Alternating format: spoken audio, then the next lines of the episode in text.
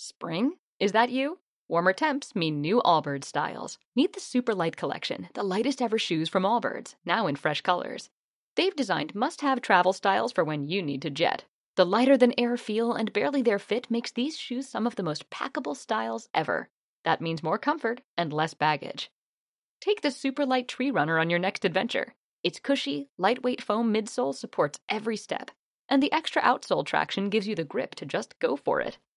The eucalyptus fiber upper adds next level breathability to keep you going all day. Plus, the super light tree runner is comfortable and ready to go right out of the box. So, what can you do in a super light shoe? What can't you do is the better question. And because they're super packable, the real question is where are you taking them? Experience how Allbirds redefines comfort. Visit allbirds.com and use code SUPER24 for a free pair of socks with a purchase of $48 or more. That's A L L B I R D S dot com, code SUPER24.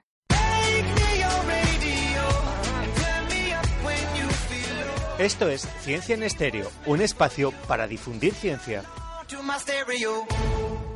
El conocimiento científico es la organización teórica y sistemática del conocimiento del mundo, que explica los fenómenos que observamos, es susceptible de contrastación experimental y de efectuar predicciones. Es un saber riguroso y crítico, con posibles aplicaciones prácticas y técnicas. Es fundamental la evidencia empírica y la capacidad de replicar las experiencias que sustentan las teorías. Así podemos resumir el método científico, y conviene recordarlo, en un programa donde en su edición número 52 continuaremos hablando de ciencia, en estéreo.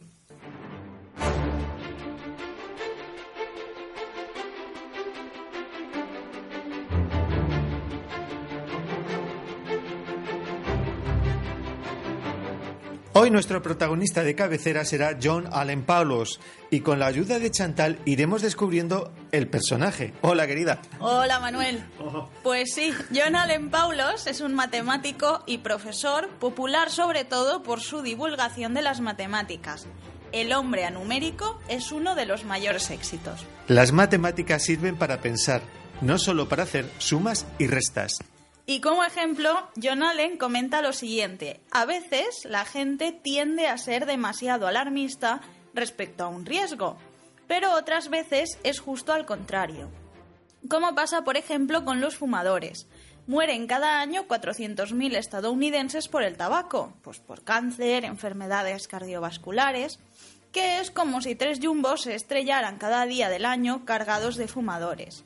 Pero la gente no tiene miedo de fumar, pero sí de los terroristas. Cada mes en las carreteras de Estados Unidos muere tanta gente como murió el 11 de septiembre, pero la gente no tiene miedo de montarse en su coche y conducir cada día. Las experiencias intensas y dramáticas dan más miedo frente a los eventos aburridos y cotidianos que realmente matan más gente, pero no dan tanto miedo. Oye, muy interesante esta distorsionada valoración del riesgo. También creo que nos traes una anécdota que comenta Allen que ilustra acerca de cómo los números los podemos utilizar para mentir. Bueno, de hecho Allen comenta que eh, se puede mentir con números igual que sin ellos. La gente lo hace todos los días, vamos. Con los números es más difícil, pero hay maneras de condicionar una cuestión cómo ser muy preciso con las cifras y es aquí donde después relata la anécdota. Ajá, sí, una anécdota donde hay un conserje, el Museo de Historia Natural y unos dinosaurios, ¿no? Sí, de un conserje del Museo de Historia Natural de Nueva York que solía decir que uno de los dinosaurios tenía 200 millones y 9 años de edad. Y cuando le preguntaban explicaba, oh, pues me dijeron que tenía 200 millones, pero me lo dijeron hace 9 años. Añade Allen, esta precisión impresiona a la gente cuando pues, no hay razón para ello. Genial la ironía, Chantal. Unos ejemplos de cómo la ciencia está continuamente en nuestra cotidianidad y entenderla mejor nos convierte también la vida en algo mucho más disfrutable. ¿Preparada la selección de noticias? Sí, recopilando lo que he considerado más curioso en estos últimos 15 días, Manuel. Pues ¿A qué esperamos?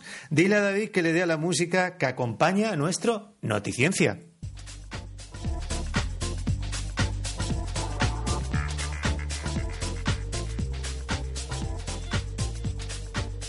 Vamos con el noticiencia. Vamos con la primera. Chantal dice que el efecto placebo funciona mejor si el fármaco es caro.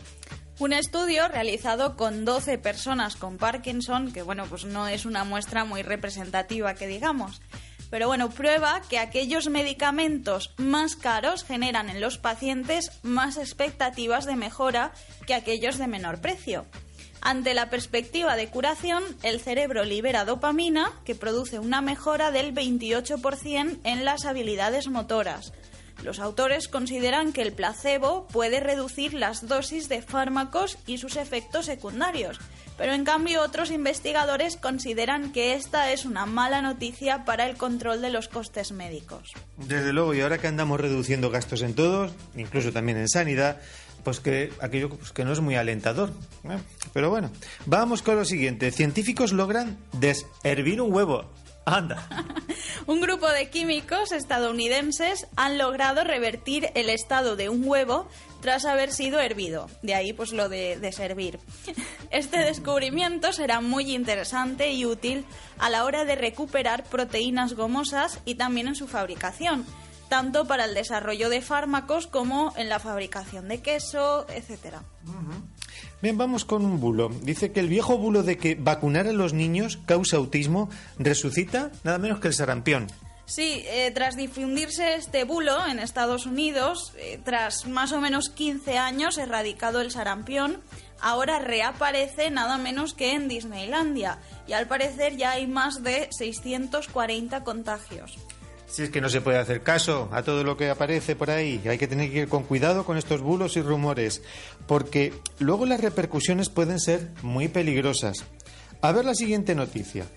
Descifrando el secreto del olor tan característico de la lluvia. El olor a tierra mojada es uno de los olores más especiales de la naturaleza un grupo de científicos ha descubierto los secretos de su fragancia, bautizada como petricor, nada menos que en 1964.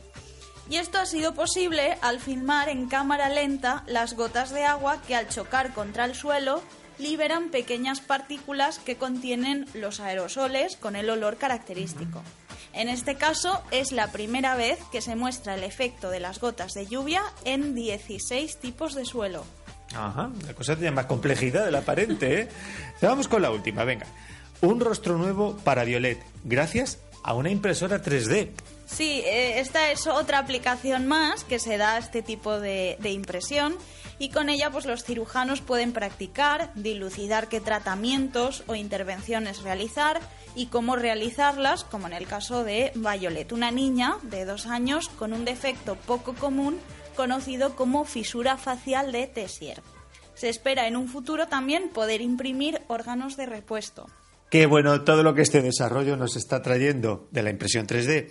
Esperamos que cumpla todas las expectativas que están proyectando. Y sin más, damos paso al monográfico de hoy.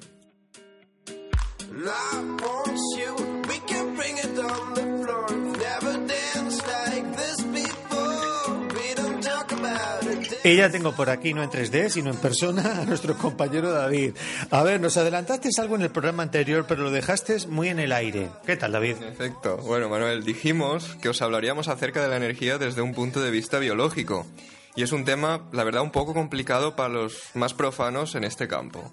Pero sin embargo intentaremos adaptar todo esto para que podamos comprenderlo sin problemas. Bueno, yo ya me he leído el guion y creo que queda bastante claro, pero vamos a intentarlo que seguro que lo consigues. ¿Por dónde empezamos? Pues creo que por las bases, por el concepto principal del programa de hoy que sería pues la energía. A ver, ¿qué es lo que entiendes tú por energía, Manuel? Bueno, pues vamos a ver, pues uf, pues sé lo que es. Lo que pasa es que pues no sé muy bien cómo explicarlo, cómo, de, cómo describirlo, en eh, definitiva. Exacto, y esto ocurre porque el concepto de energía en sí se define de distintas formas según en el campo en el que nos estemos moviendo. Por ejemplo, en el caso de la física, la energía es, se entiende como la capacidad de hacer un trabajo.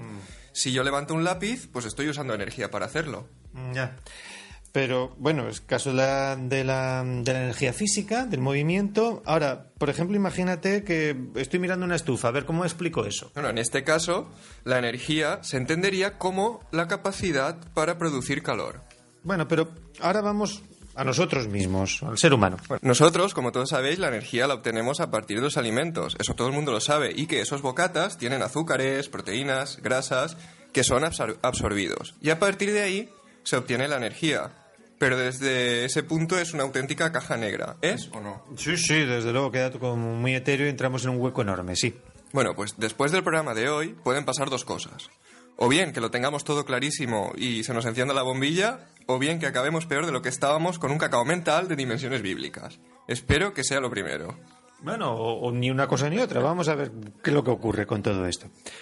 Eh, a ver, ¿qué pasa una vez esos glúcidos o esos lípidos son absorbidos? Debemos entender que la energía en la célula se entiende como energía química, es decir, como energía a nivel molecular. Por poneros un ejemplo rápido, imaginaos una molécula, imaginaos una molécula, ¿no? Mentalmente. Pues la rotura de un enlace de esa molécula va a liberar energía, ¿de acuerdo? De acuerdo.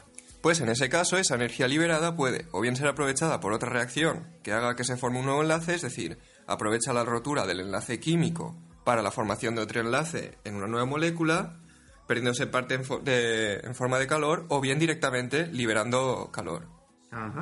Bueno, entonces tenemos, según entiendo, en nuestras células ocurren pues este tipo de, de reacciones, ¿no? Sí, exactamente. La rotura de unos enlaces propicia la formación de otros. Es como si, estu- como si tuviésemos dos piezas de Lego, una roja y una azul, unidas, y al separarlas aprovechamos esa inercia de separación para unir la roja con otra amarilla. Bueno, entonces unas reacciones químicas favorecen a las otras y la energía de unas se usa para las otras. O también, en algunos casos, para generar potenciales que puedan dar lugar después a energía. Pero esto lo hablaremos más tarde. El problema es cómo gestionar dicha energía. Imagínate que rompemos uno de esos enlaces energéticos y no hay nada alrededor que pueda aprovecharlo en ese momento. Lo que ocurre es que esa energía se perdería en forma de calor. Estaríamos, por decirlo de alguna manera, perdiendo dinero celularmente hablando. ¿Sí o no? Sí, sí. Es por ello que evolutivamente los organismos, y en este caso nuestras células, han encontrado una molécula que puede hacer de intermediaria en la gestión de, en la, gestión de la energía. Y aquí entra el ATP famoso. Exacto, hemos hablado de él muchísimas veces, pero nunca nos hemos detenido a pensar en qué consiste. Y podríamos definirlo como un pequeño almacén de energía, en el sentido de que es una molécula que recoge la energía mediante la formación de enlaces de tipo fosfato, es decir, que a cada energía liberada de otra reacción se forma un enlace entre esta molécula y un fósforo, y así hasta tres. De ahí el nombre de adenosina trifosfato. Entonces como una especie de pila, como una que conserva la energía de nuestro cuerpo. Exacto, y en el momento en que se necesita, la molécula es troceada de nuevo y cada vez que se rompe uno de esos enlaces, se libera energía que puede ser utilizada, por ejemplo, para la síntesis de otras moléculas necesarias para las células, como son pues, proteínas, o por ejemplo, durante la contracción muscular, la hidrólisis de este ATP, es decir, la rotura de este ATP, cambia la conformación de las proteínas del músculo, convirtiendo la energía química en energía mecánica. Ya. Pero toda esta energía se produce en toda la célula o hay orgánulos más especializados. Porque me suena a mí, de mis años ya de estudiante, que había un orgánulo que actuaba como central energética de la célula.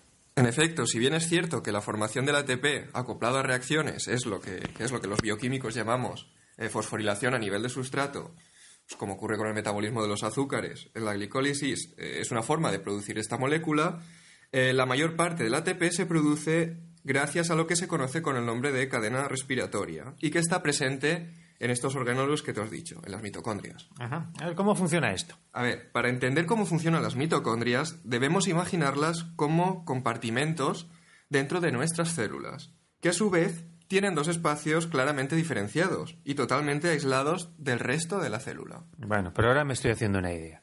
Pues bien, muchas de las reacciones que ocurren en la célula son del tipo que llamamos óxido-reducción, es decir, hay un movimiento de electrones que en muchos casos son recogidos por otra molécula que podríamos decir que es el segundo acumulador de energía en la célula, el NADH o nicotina adenin desoxirribonucleótido para los amigos. Muy muy sencillísimo.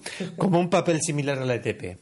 Más o menos. En este caso, este NADH entra en la mitocondria y cede esos electrones a un sistema proteico que se conoce con el nombre de cadena de transporte electrónico.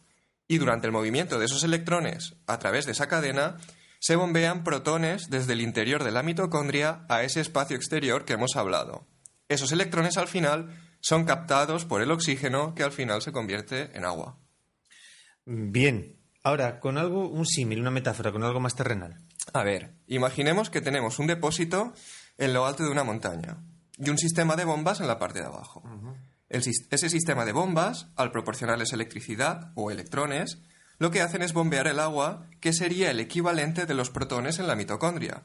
Desde, eh, lo que haría sería bombear este agua desde abajo hasta el depósito de arriba, que sería el equivalente a ese espacio más exterior de la mitocondria. ¿Hasta aquí todo correcto? Sí, vale. ¿Está aquí bien? Pues vamos a seguir con el símil. Imaginemos ahora que ese agua del depósito es obligada a salir por una tubería que va de nuevo hacia abajo y que tiene a la mitad una turbina.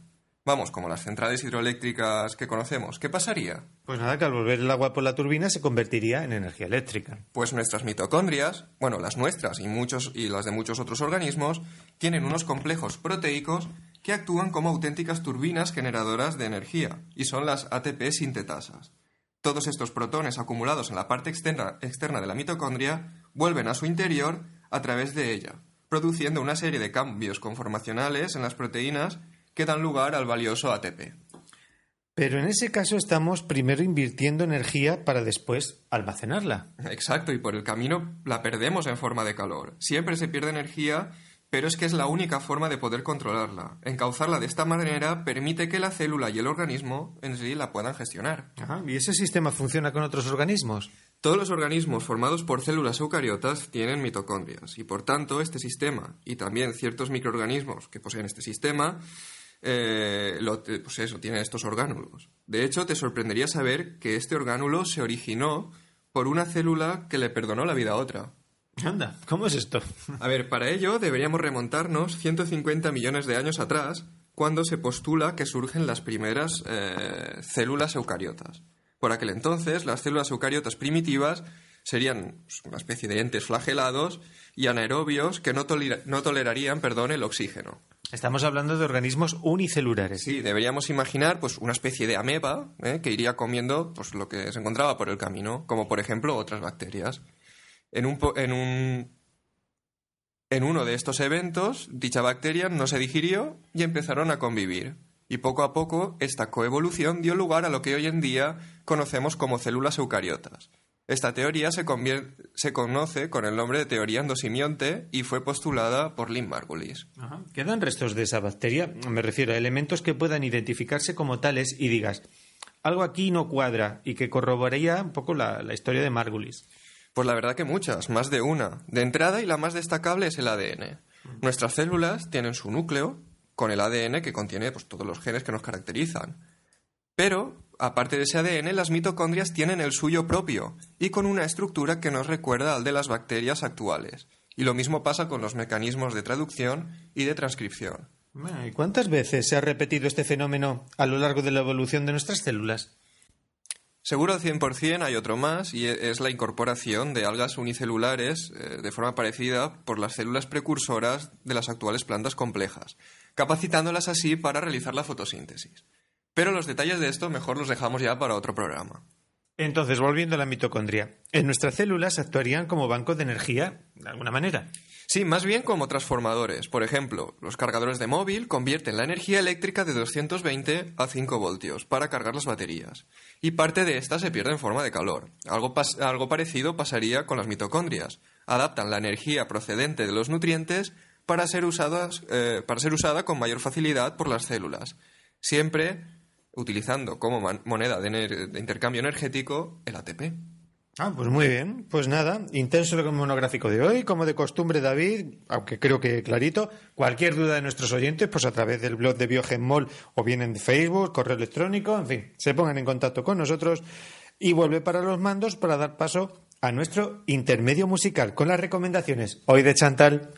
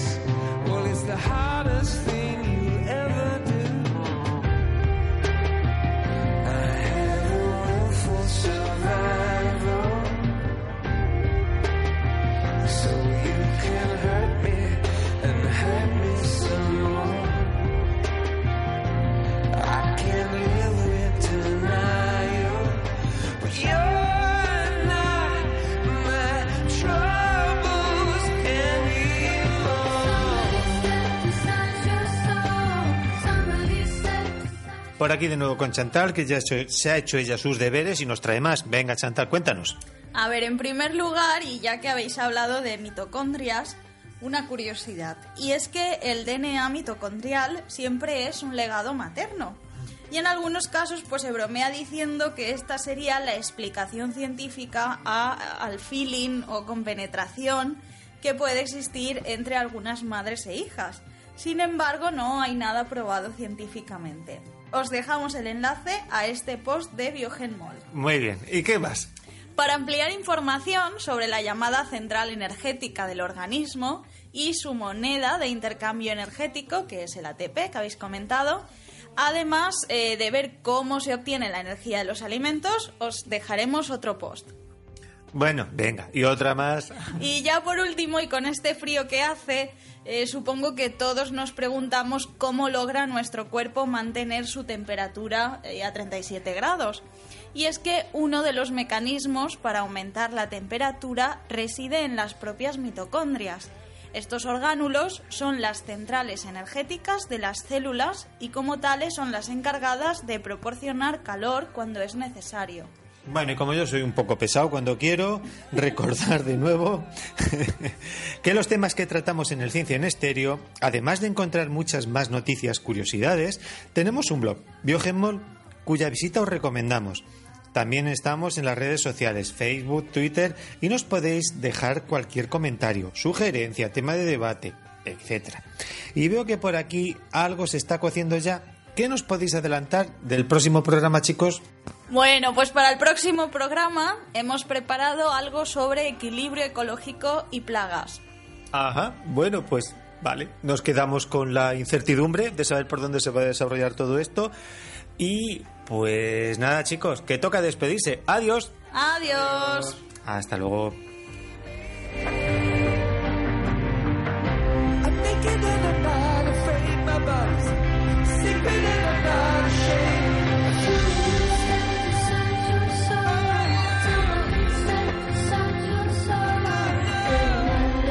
London stone to Sunday afternoons.